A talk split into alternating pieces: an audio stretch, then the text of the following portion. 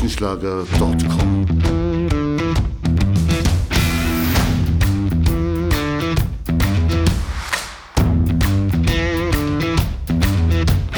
Energie für Körper und Geist. Der Podcast für dich und andere Menschen, die mehr aus ihrem Leben machen wollen. Hier geht es darum, das Beste aus dir herauszuholen. Aus deinem Körper, deiner mentalen Stärke, deiner Ernährung und deinem Lifestyle. Und jetzt viel Spaß mit deinem Gastgeber, Erich Frischenschlager.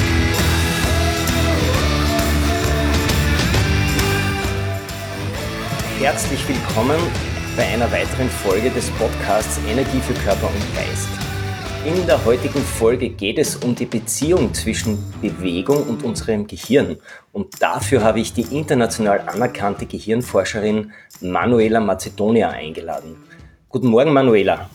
Guten Morgen, Erik. Äh, ich freue mich, dass du heute hier bist und mit mir ein wenig über dieses spannende Thema plauderst. Äh, liebe Manuel, ich darf dich kurz unseren Hörerinnen und Hörern vorstellen. Du hast in Salzburg promoviert, warst dann am renommierten Max-Planck-Institut für Kognitionswissenschaften in Leipzig und arbeitest jetzt in Österreich an der Johannes Kepler Universität in Linz. Gebürtig bist du aber eine Italienerin und kommst aus dem Ostertal. Stimmt es so? Ja, das stimmt alles. Äh, ich bin nach wie vor Italienerin, nicht nur gebürtig.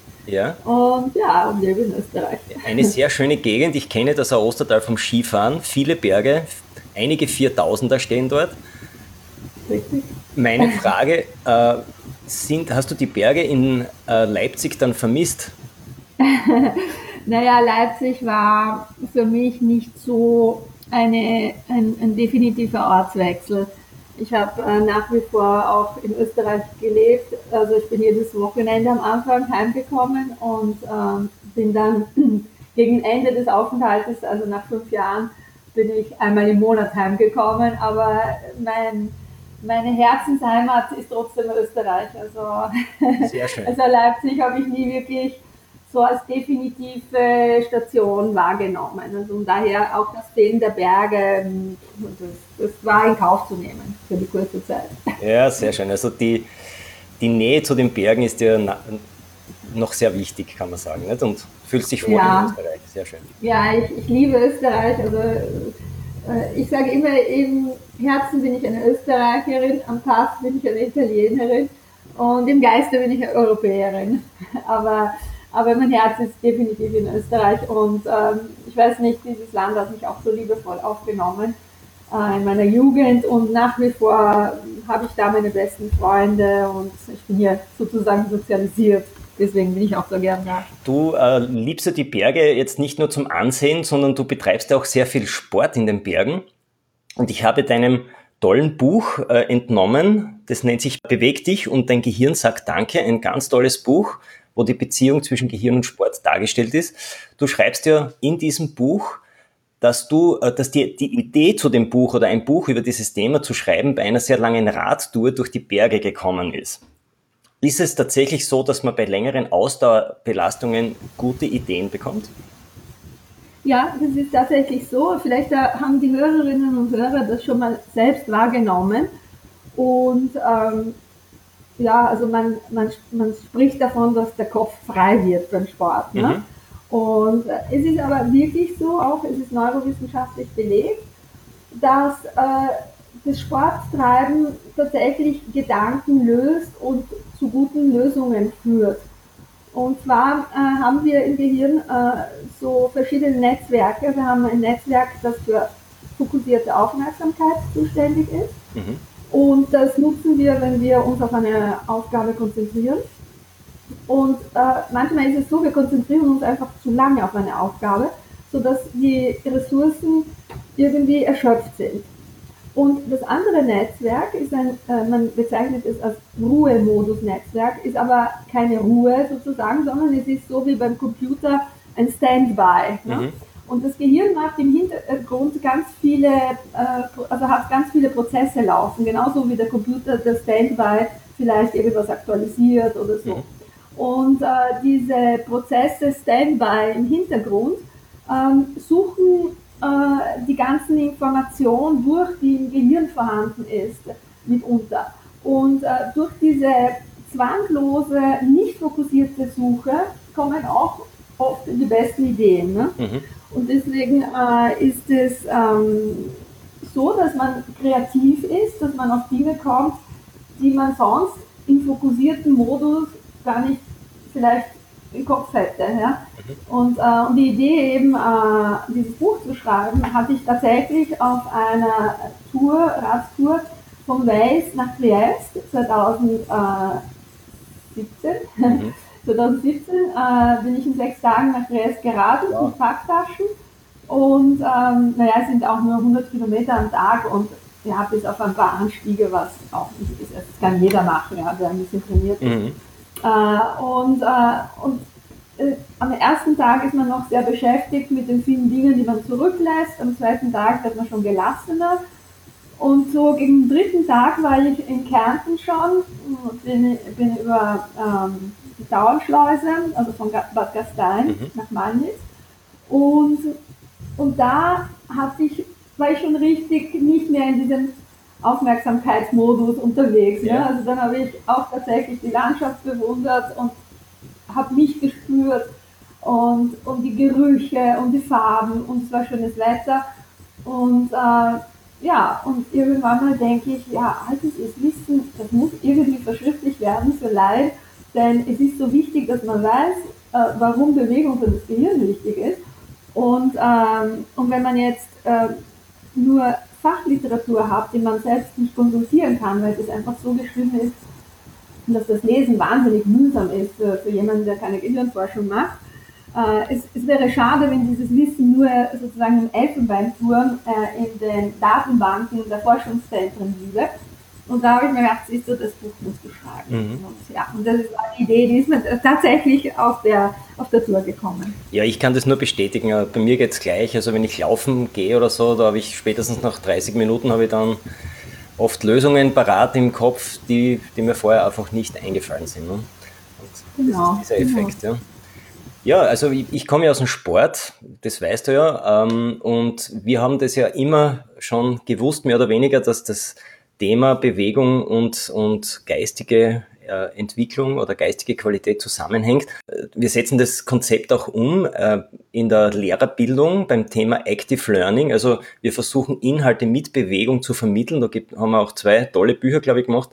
Kollege Johannes Gosch und ich äh, für die Primarstufe ich, ich finde es ganz toll, dass, dass du mit deinem Buch jetzt auch diese komplexen Zusammenhänge sehr einfach erklären, erklärt hast. Und wir, wir nutzen das ja auch in der, in der Pädagoginnenbildung inzwischen, deine äh, Expertise.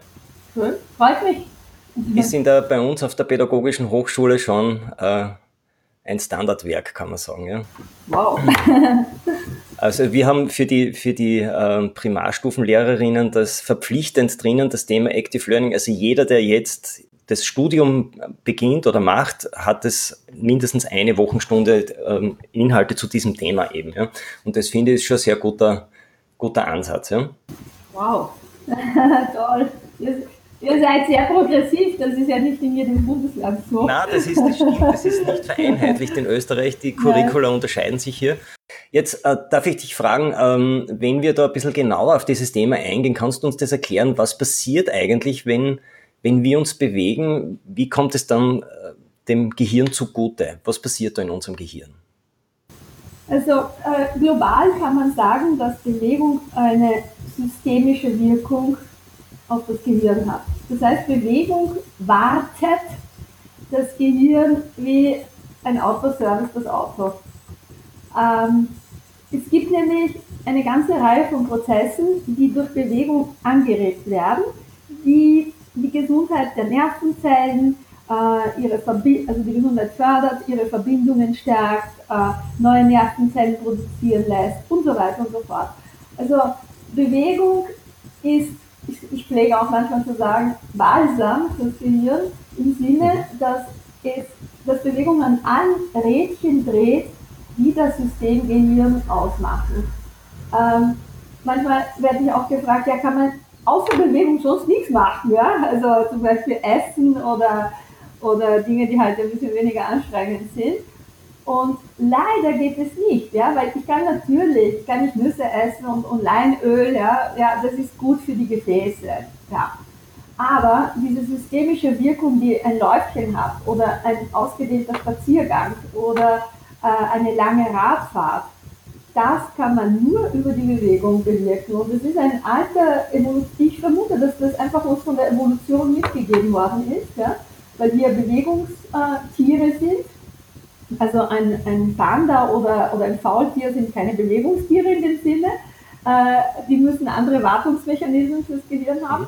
Aber für uns ist es so, wir sind, äh, also wenn wir durchgekommen sind durch die Evolution, das war nur, weil wir sehr angepasst, weil wir uns angepasst haben an die ganzen äh, äh, ja, Umgebungen, die, die wir, äh, an die ganzen, ähm, sagen wir so, äh, Umstände, die, die uns äh, begegnet sind. Und das konnte nur sein, indem wir sehr flinke äh, Tiere sind, die sich äh, die, die ja, Futter suchen können und äh, Futter speichern können, etc. etc. Und wahrscheinlich hat die Bewegung einfach so systemisch ihre Funktion auch dadurch entwickelt, ne? dass äh, wenn wir uns bewegen, und das machen wir, um eben durch die Evolution zu kommen, dass wir das ganze System beachten. Und dadurch, dass wir aber immer mehr äh, haben wir, äh, ja, unbewegt leben, ne? also wir haben Autos, kein Mensch geht noch zu Fuß und nicht mal äh, um, um ein, ein Backer Milch zu holen. Ja? Äh, ähm, die Kinder werden immer gefahren, ähm, alles ja, und jetzt gibt es die, die, nicht mal mehr die Tretroller, jetzt gibt es die E-Roller und die E-Bikes, ja, auch dieses bisschen Bewegung, das wir bis vor ein paar Jahren hatten, wird ersetzt durch diese E-Geräte. Ja, und das tut alles, also tut uns nicht gut, ja, letztendlich. Natürlich ist besser, äh, mit dem Tretroller, mit dem E-Roller zu fahren, als vielleicht sich in einen Bus zu setzen, aber trotzdem. Äh, ja, und, äh, und dadurch, äh, dass wir uns immer weniger bewegen, ähm, ja, äh, spürt das das Gehirn. Äh, aber nicht jeder von uns spürt das. Ne? Und irgendwann mal werden wir spüren, global. Und äh, es wird aber zu spät sein für viele. Ne? Ja. Ich glaube, dass wir ja die Symptome jetzt schon spüren. Nicht? Wir, also ich habe Untersuchungen gelesen, äh, dass wir wissen, dass wir uns früher in der Evolution rund 40 Kilometer am Tag, äh, 20 Kilometer am Tag bewegt haben, im Schnitt ja. 40 Kilometer teilweise wenn wir jagen waren und heute sind wir im Schnitt auf, auf 1,5 bis 2 Kilometer bei Schreibtischarbeitern oder, oder Schüler, die ja auch Schreibtischarbeiter sind. Und mhm. da zeigt der Körper natürlich jetzt schon die nötigen oder die dementsprechenden Antworten durch Degeneration und das Gehirn wahrscheinlich auch. Ja, ja. Ja, ja, ja. Also das, beim Gehirn sieht man es nicht, weil es verborgen ist. Ne? Mhm. Also während man zum Beispiel das Übergewicht sieht ja und Diabetes äh, messen kann. Ja, diese ganzen Zivilisationskrankheiten, die jetzt auch Kinder betreffen, die kann man messen, die, die, die sieht man auch. Ne? Mhm. Äh, beim Gehirn ist Degeneration nicht sichtbar und diese äh, sagen wir, Beeinträchtigung äh, der kognitiven Prozesse ist auch demjenigen der, oder derjenigen, äh, die das betrifft, nicht, auch nicht gleich so stark wahrnehmbar. Ne? Mhm. Das, was wahrnehmbar ist, ist, dass man ab 40 ein schlechteres Gedächtnis hat, aber äh, diese Veränderungen sind schleichend, auch in jungen Jahren, ja, dass man da weniger kognitive Ressourcen hat, wenn der Körper einfach nicht mitmacht, äh, das spüren die Kinder auch nicht, ja, mhm. oder die Jugendlichen. Das, das, wir werden dann global die Folgen sehen, erst wenn die, die jetzt eben sich nicht bewegen, 40, 50 sind, dann wird es dramatisch werden. Aber es ist nicht spürbar, weil auch nicht sichtbar. Und wenn man nicht einen Unterschied spürt, weil man ja so jung ist noch, ja, dann merkt man nicht äh, davon, dass man kognitiv nicht so leistungsfähig ist wie die früheren Generationen. Das glaube ich auch. Also ein, ein versteckter, eine versteckte Degeneration kann man sagen, die sich erst sehr spät bemerkbar macht, wenn man älter wird. Du schreibst ja auch in deinem Buch äh, zu dem Sprichwort, wer rastet, der rostet. Das heißt, unser Gehirn ist plastisch formbar. Wir können durch Bewegung Gehirnzellen aufbauen, ja, ja. aber wenn wir diese nicht äh, intellektuell nützen, dann bauen sich diese wieder ab. Richtig, sehr gut gelesen. ja, richtig. Also wenn wir uns bewegen, äh, regen wir die Neurogenese an. Das ist die Entstehung neuer Stammzellen im Gehirn. Mhm. Äh, früher hat man gedacht, äh, man wird mit einer gewissen Anzahl von Gehirnzellen geboren und die baut man dann ab im Laufe des Lebens.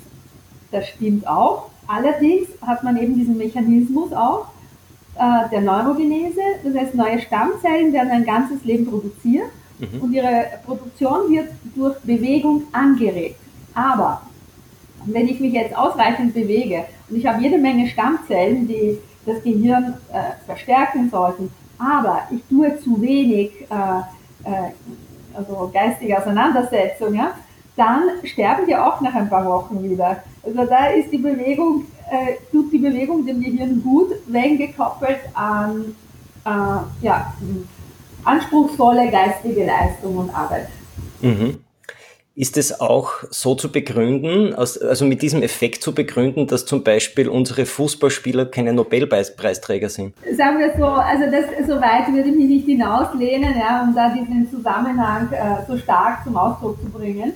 Mhm. Aber Bewegung alleine ähm, macht möglich, dass das System Gehirn gewartet wird und gut ist. Mhm. Aber äh, diese Vernetzung, die du vorhin angesprochen hast, also dieses Plastische, ne, dass das Gehirn sich ständig verändern kann. Und wenn wir jetzt diese Plastizität äh, in Richtung kognitive Leistung bringen wollen, ja, dann müssen wir uns tatsächlich mit anspruchsvollen Inhalten beschäftigen. Weil erst dann werden diese neuen Zellen, die über die Bewegung produziert worden sind, eingesetzt und vernetzt. Und das ist nämlich unser Kapital. Ne? Also dieses Gehirn, das ständig wächst und sich verjüngt, äh, ist das, was uns auch ein Alter ermöglicht, äh, ohne oder möglichst wenig demente, demente Erscheinungen. Und äh, ja, also ist, ist eigentlich das, was jeder von uns braucht, ne? um auch um sich in jedem Alter wohlzufühlen, aber auch vor allem äh, um im, also im, im, späteren Lebensverlauf auch nicht an Demenz zu erkranken. Also kann man das vielleicht so zusammenfassen, dass wir mit Bewegung die Hardware Gehirn stärken, aber es braucht dann auch die entsprechende Software, das heißt die Beschäftigung mit vertiefende Beschäftigung mit anspruchsvollen Inhalten, damit äh, diese, diese Hardware auch genutzt wird. Besser hätte ich nicht sagen können. Du schreibst ja auch äh, zum Beispiel in deinem Buch, dass Ernährung einen wesentlichen Beitrag hat, das Gehirn ähm, zu unterstützen und schreibst auch, dass Diäten großteils zum Scheitern verurteilt sind, weil das Gehirn nicht mitspielt. Ja. Warum ist das so? Ja, äh, ich, ich, schreibe auch, dass äh, Nahrung, also das Essen mehr als Nahrung ist. Und zwar ich bringe das Beispiel Leberkässemmel, ja, das mich betrifft. Ja. Ich liebe Leberkäse, warmen Leberkäse. Und äh, es ist mit ja, meiner Biografie in Österreich auch verbunden. Ich habe es kennengelernt erst äh, Anfang meines Studienlebens, ja, weil das gibt es in Italien nicht, also vielleicht in Südtirol, aber mhm. im restlichen Italien nicht. Und, äh, und für mich ist Leberkäse einfach äh, dieser Geschmack von Österreich, äh, das Fast Food, das Street Food äh, mit Tradition und ich, ich mag auch den Geschmack an sich so gern. Ne? Und mhm. jetzt zu sagen, okay, ab morgen, ähm, also das heißt, also der Leberkäse ist für mich mit einer, ist, ist stark vernetzt, auch emotional, ja, also und um mir zu sagen, ja, ab morgen isst du nur noch äh, Knäckebrot statt deiner Leberkässemmel, ja, weil es viel gesünder mhm. ist, da habe ich einfach Probleme. Ja. Es ist nicht nur, dass man das reduziert, was, was mir schmeckt, was gut tut, was auch seelisch gut tut, ja, sondern das wird komplett wegradiert. Und all das, was mit, mit diesem Lebensmittel zusammenhängt, äh, äh, das ist alles in Netzwerken angelegt. Ja. Jede, jeder Geschmack ist ein Muster im Gehirn. Äh, jede Wahrnehmung ist ein Muster, der Geruch ist ein Muster und, und auch die Emotion, die man verspürt, wenn, wenn dir das Essen gut schmeckt und äh, die bewirkt auch eine Dopaminausschüttung, also das, das Hormon in unserem Gehirn. Also äh, Leberkäse ist nicht nur eine Nahrung, die man ersetzen kann mit einer anderen Nahrung, sondern mein Gehirn ist getuned auf Leberkäse. Und jetzt zu sagen, okay, tu mal den Leberkäse weg, äh, nehmen wir mal ein Knäckebrot, ist eh gleich. Ne? Und dafür hat es äh, viel weniger Kalorien. Äh, das, da, da sind eben die ganzen Ernährungsgurus, die jedes, die jedes Jahr mit einer neuen Diät rauskommen, äh, da sind sie sich dessen nicht bewusst. Ne? Und, und diejenigen, die äh, Gewicht reduzieren möchten, denen ist es auch nicht bewusst, warum sie dann am Abend, obwohl sie jetzt ihr Gemüse und ihr Obst gegessen haben, warum sie unzufrieden da sitzen. Weil im Gehirn all diese Muster aktiv sind nach wie vor. Also man baut sie nach Jahrzehnten ab. Ja? Und, und jetzt mhm. sind diese Muster aktiv und sie rufen nach dem, was Dopaminausschüttung verursacht. Ja? Äh, wenn ich mit einer äh, ja, kalten Karotte, die, die, die, ich vielleicht ja, essen muss, weil, weil ich weiß, dass da drinnen Vitamin A ist, ja? wenn, wenn ich mich damit darüber freuen soll, ja, da fragt das Gehirn, ja, wo sind diese Muster der Freude? Ich habe nichts angelegt. Ja? Also, aber dafür habe ich Leberkäse angelegt, dafür habe ich einen Kaiserschmarrn angelegt äh, mhm. und, und, die, und die Knödel von der Mama und all das, womit man aufgewachsen ist. Also das, das scheint den vielen Ernährungsgurus nicht bewusst zu sein, dass einfach so dieser Entzug von Dingen, die, die einer einem gut tun, äh, einfach nicht so durchführbar ist und nicht für jeden durchführbar ist. Ne? Äh, es gibt natürlich mhm. Leute, die einen starken Willen haben und die sagen ja ab heute nur noch Keto-Diät ja, und die schaffen es und die schaffen es auch.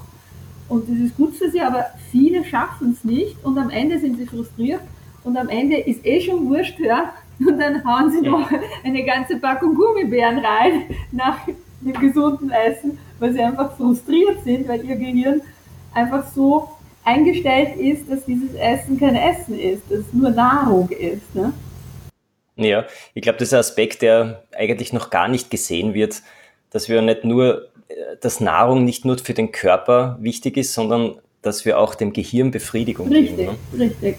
Und somit können Diäten, die mit viel Verzicht verbunden sind, eigentlich nicht funktionieren. Ganz genau, ganz genau wenn man was ändern will, glaube ich, muss man wirklich eine komplette Lifestyle-Umstellung machen, vielleicht mehr Kalorien verbrennen und trotzdem nicht auf die Dinge verzichten, die einem gut tun. Ne? Das mache ich genauso. Ja. Also ich verzichte auf nichts. Sagen wir so, äh, es gibt Dinge, mit denen ich zum Glück nicht aufgewachsen bin, ja, wie diese ganzen Fruchtgummis. Und äh, also viele Leute naschen sehr viel, ja. Mhm. die sind aber damit aufgewachsen. Eltern kaufen den Kindern äh, das Zeug das heißt also, ich habe von vornherein den Vorteil, dass in, also Italiener essen wenig Süßigkeiten und auch wenig Kuchen und das ist bei mir nicht wirklich angelegt. Wobei, mhm. ich, ein, wobei ich Topfenstrudel liebe, das mache ich mir sogar selbst. Mhm. Und äh, also es, es, ist nicht so, dass mir die Mehlspeisen nicht schmecken würden, aber sie sind nicht Teil meiner normalen, äh, ja, meiner normalen Ernährung, sagen wir so. Und, äh, aber ich verzichte auf nichts, ja, weil das macht mich neurotisch. Eher, dass ich die Hälfte esse. Ja? Weil ja. Ich, manchmal im Winter lege ich auch äh, ein bisschen Speck, Bauchspeck an. Ja. Äh, aber wenn ich das dann merke, dann nehme ich weniger zu mir. Aber, und das befriedigt mich aber schon. Ne? Also ich weiß, also ich darf jetzt nur das halbe Semmel essen zum Frühstück, aber ich esse das Semmel und ich esse nicht ganz was anderes, was mir vielleicht gar nicht so schmeckt oder wo es gewöhnungsbedürftig ist oder so. Ne? Also ja. ich denke, äh, für uns, wir, wir müssen einfach lernen, wieder lernen, nicht immer auf die Gurus zu, zu hören, sondern auf unser Bauchgefühl, ja, das, was uns gut tut. Und wenn wir wissen, eine Mehlspeise hat einfach zu viele Kalorien, dann nehmen wir von einem Stück Kuchen, nehmen wir ein Viertel und das essen wir ganz langsam und wir genießen es. Genau, und in der Dosis liegt ja das Gift dann ja, auch. Ne? Ja, ja. Wir machen uns nicht fertig mit, mit dem, dass man Verzicht üben muss. Mhm. Da bin ich dabei. Also ich denke, wenn, wenn wir es so schaffen, schaffen wir es auch so, dass wir dann nicht nur ans Essen denken. Weil wenn wir auf alles verzichten müssen und das nicht und jenes nicht und dieses, ja, dann werden wir neurotisch. Wir denken nur noch ans Essen. Das ist auch kein Leben. Vor allem wird man sicher nicht glücklicher dabei, was Richtig. denn die Lebensqualität betrifft. Richtig. Aber über Ernährung schreibe ich noch ein Buch. Ah, okay. Schön. Es kommt noch. Freue ich mich. Ich möchte noch einmal auf das Thema kommen, was bringt mehr Bewegung in der Schule für das Gehirn? Nach dem, was wir bisher besprochen haben, glaube ich, könnten wir jetzt schon sagen, dass das ein guter Ansatz wäre, mehr Bewegung in der Schule zu machen, um die Hardware Gehirn noch besser bei Schülerinnen und Schülern in der Schule aufzubereiten. Was kannst du hier empfehlen? Was könnten Schulen bei diesem Thema besser machen? Was kann das System Schule besser machen? Also, äh, ich, ich bin für ganz klare Verhältnisse. ich bin auch sehr undiplomatisch in dieser Angelegenheit. Eine Stunde am Tag verpflichtend für alle. Sport. Sport. Im Durchschnitt, ja. ja. im Durchschnitt. Es kann schon sein, dass zwei Tage hintereinander nicht möglich ist, aber dann zwei Stunden auf einmal. Mhm. Und ich würde, den, ich würde stark auch den Mannschaftssport unterstützen. Äh, ich würde das machen, was die, was die Isländer machen. Jede Möglichkeit, die wir haben, Sport zu treiben, gratis zur Verfügung stellen. Ja? Das würde uns nachher so viel Geld im, also für die Krankenkassen sparen. Ja? Das, was wir vorher zur Verfügung stellen, äh, ist nachher eine Ersparnis bei den Behandlungen von Krankheiten. Ja? Da könnte man so finanzieren, den ganzen Spaß. Und wir wären eine sportliche Nation. Ja? Wir wären nicht nur Sportschauer im Fernsehen, sondern wir wären echte Skifahrer. Und aus vielen Skifahrern gehen sicher viele Champions wieder raus. Und äh, äh, ja, also ich, ich, ich wäre komplett kompromisslos. Also ich würde auch niemals akzeptieren, dass ein Kind, das keine körperlichen Gebrechen hat, sich vom Sportunterricht äh, rausnehmen lässt. Niemals, niemals. Also inakzeptabel. Weil Kinder wissen ja nicht, was, was mit ihnen dann passiert, wenn sie sich nicht bewegen oder zu wenig. Ja? Die Eltern sind in der Pflicht, sich zu informieren, inwiefern Bewegung eine Rolle spielt, a für die Gesundheit, aber b auch fürs Gehirn des Kindes. Und, und da, hm, ja, also habe ich kein Verständnis dafür, dass man ein Kind rausnimmt, nur weil, bla bla, ja. Also, da machen wir sicher ein paar Feinde durch so eine Aussage. Aber ich glaube, da hätten wir einfach auch glücklichere Menschen, finde zum Beispiel Mannschaftssport so wichtig auch für das Soziale, für den sozialen Zusammenhalt, für das, die gemeinsamen Erlebnisse. Ja. ja. Erlebe ich was in, in der Mannschaft, dann hänge ich auch nicht herum und komme auch nicht auf dumme Ideen. Ja. Äh, ich kann mich erinnern an meine Jugend, ich war im Hochleistungssport und wir haben auch, eine, ich war in einer Leichtathletikmannschaft und ich kann mich erinnern, wir haben eigentlich den Sport gelebt. Wir haben jetzt fast jeden Tag trainiert und am Wochenende zum Beispiel so wie jetzt im Sommer haben wir jeden Sonntag einen Volkslauf gehabt. Das heißt, wir haben die ganze Woche trainiert auf dem Volkslauf. Und das beschreibe ich auch im Buch. Ne? Wir haben einen Bus gehabt, äh, von der Sportmannschaft her. Und äh, die haben uns jeden Sonntag woanders hingefahren zum, zum Lauf. Ja? Und das war so eine tolle Gemeinschaft. Ja, wir waren alle so, wir haben richtig gebrannt für unsere Läufe und dann am Ende sind wir alle mit unseren Pokalen im Bus gesessen. Mhm. Ja, vielleicht nur zweiten Platz oder dritten Platz, aber immer noch am Stöckel. Äh, und äh, ja, es war so schön und ich habe so tolle Erinnerungen an diese Zeit. Und andere, die es nicht machen, ja, dann sitzen sie herum. Ähm, ja, und ich sage nicht, dass nicht, ich sage auch nicht, dass jedes Kind, das äh, nicht Sport treibt, auf dumme Ideen kommt. Aber Kinder, die beschäftigt sind, die sinnvoll beschäftigt sind, äh, kommen auch weniger auf blöde Ideen. Ja, du rennst offene Türen ein bei mir. Wir Sportler wissen das natürlich, dass es so ist, dass Sport und Bewegung auch die Lebensqualität extrem heben kann in verschiedensten Facetten, auch sozial zum Beispiel und vom körperlichen Befinden her, vom geistigen. Aber wenn man natürlich mit jemandem spricht, ähm, der eher einen passiven Lebensstil pflegt, dann ist es schwer zu argumentieren. Die Forderung ist ja uralt nach einer täglichen Sportstunde. Die habe ich schon auf der Uni mitbekommen. Aber bis heute ist sie noch nicht umgesetzt. Obwohl es zwischendurch einmal auch eine erhöhte mediale Aufmerksamkeit gegeben hat. Nach der Olympiade in London war ja die Forderung hier, ähm, eine Stunde Sport pro Woche in den Schulen einzuführen, aber das ist wieder eingeschlafen, also nicht durchführbar gewesen, scheinbar.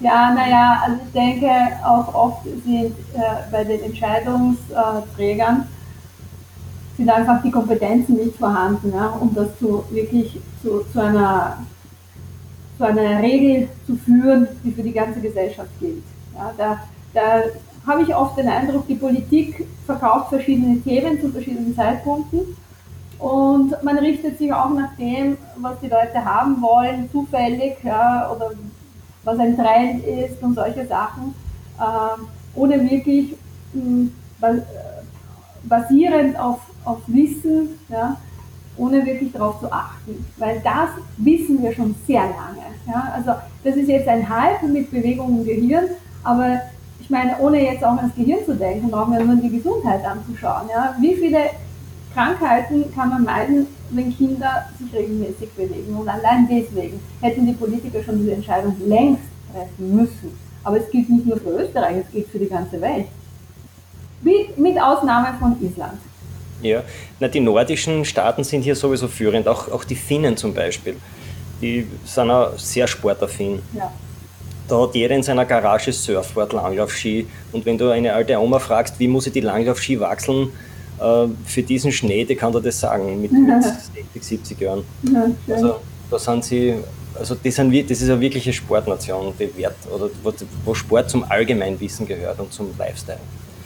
Ja, Manuela, ähm, ich würde zur letzten Frage kommen. Vielleicht kannst du uns abschließend ganz kurz und knapp ein paar Tipps geben, um das Gehirn so lange wie möglich fit zu halten. Es gibt ganz viele Tipps, aber ich, halt, ich fasse mich kurz. Ja. Ähm, also, mindestens eine Stunde am Tag bewusst Bewegung machen.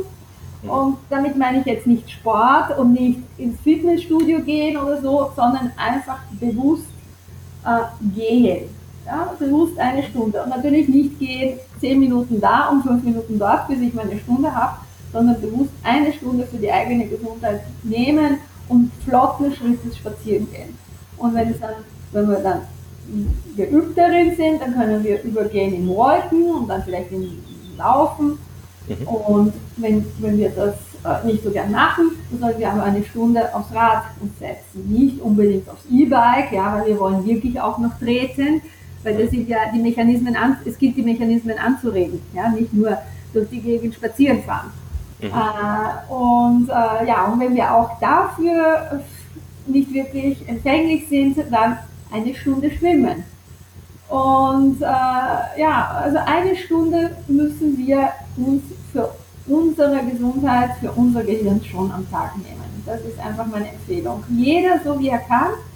Es gilt ab sofort anzufangen, nicht, nicht am Montag und nicht nächsten Monat und nicht nach dem Urlaub und nicht nach, weil wir sonst nie anfangen werden. Und ähm, ja, und wenn wir einen Tag auslassen oder drei Tage es nicht geschafft haben, am vierten Tag machen wir es wieder. Es ist nie zu spät. Jeder kann beginnen, jeder muss beginnen, sollte beginnen. Und, äh, und ja, wenn wir mal einen Ausrutscher haben, das macht ja nichts. Am nächsten Tag machen wir es wieder. Genau. Also eine gut investierte Zeit, eine Stunde am Tag in Bewegung zu investieren, ähm, schon mit einer höheren Intensität, so dass man sich fordert. Das ist, glaube ich, ein wichtiger Richtig. Punkt, oder? Ja, also irgendwann mal sollte man sich fordern. Mhm. Aber äh, ich, ich bin nicht dafür, dass man sie dass man so außer Atem gerät, gleich am Anfang, ja, weil man will ja viel machen, man will viel weiterbringen. Nein, easy, easy anfangen und erst dann aus der Komfortzone rausgehen, wenn man ein bisschen Muskeln aufgebaut hat, wenn man diesen Atem hat, wenn das Herz mitgeht, ja, nicht von 0 auf 100, weil das mhm. bringt ja nichts und das frustriert uns nur, weil der, der Körper macht ja nicht mit. Wir müssen, ja. wir müssen dem Körper die Chance geben, zu wachsen, Muskeln aufzubauen, äh, das ganze System sich umzustellen. Und wenn wir es jetzt äh, zu brutal machen, wird der Körper sich wehren. Und dann werden wir einfach äh, ja, nicht die Möglichkeit haben, harmonisch Bewegung in unseren Alltag einzubringen. Und fordern meine ich damit, dass wir uns immer ein bisschen steigern, entweder ein bisschen schneller gehen oder ein bisschen weiter gehen und so, aber immer so, dass unser Körper mitmacht. Mhm. Ja, da gibt es ähm, eine sehr gute Faustregel von der Intensität her, äh, die besagt also, dass man noch genug Luft hat, um ganze Sätze zu formulieren und mit einem Partner eventuell äh, sich zu unterhalten während des Sports. Dann wird man nicht zu kurzatmig und ist von der Intensität her, glaube ich, auf einer sicheren Seite. Richtig, also die Bewegung sollte aerob sein. Also, nicht, genau. Also man sollte schon ein bisschen rote Wangen kriegen und auch ein bisschen schwitzen, aber nicht so, dass wir ins Anaerobe kommen, also dass wir zu wenig Sauerstoffzufuhr haben. Also das kenne ich sehr gut von früher, von meiner Kindheit. Wir haben uns immer anaerob trainiert und am Ende waren wir so am Limit unserer Ressourcen. Ich kann mich erinnern, ich hätte mich jedes Mal nach einem Lauf übergeben können. Ja, ich hatte Schwierigkeiten, das nicht zu tun. Man hat das auch nicht zeigen wollen, dass man so am Limit ist. Es war auch keine Ehre, am Limit zu sein. Ja. ja. Aber sowas darf nicht sein. Ja. Easy und regelmäßig und sich wohlfühlen in der eigenen Haut. Ja, ich glaube, das ist ein guter Abschluss auch für unser Gespräch. Die Investition von einer Stunde pro Tag in Bewegung investiert. Ich glaube, besser kann man Zeit nicht investieren, wenn wir uns überlegen, wofür wir sonst noch Zeit aufbringen, zum Fernsehen oder so. Die können wir sicher wegstreichen, wenn es ganz knapp wird. Da investieren wir lieber in Bewegung im Fre in der freien Natur. Genau. Ja, dann sage ich vielen Dank für deine tollen Tipps und für deine profunde Expertise, die du uns hier zur Verfügung stellst. Und ich freue mich, wenn wir uns eventuell auf, bei einem Vortrag oder bei einem Podcast vielleicht wieder mal hören oder besser noch sehen. Danke, danke für die Einladung, beim Podcast mitzumachen. erichfrischenschlager.com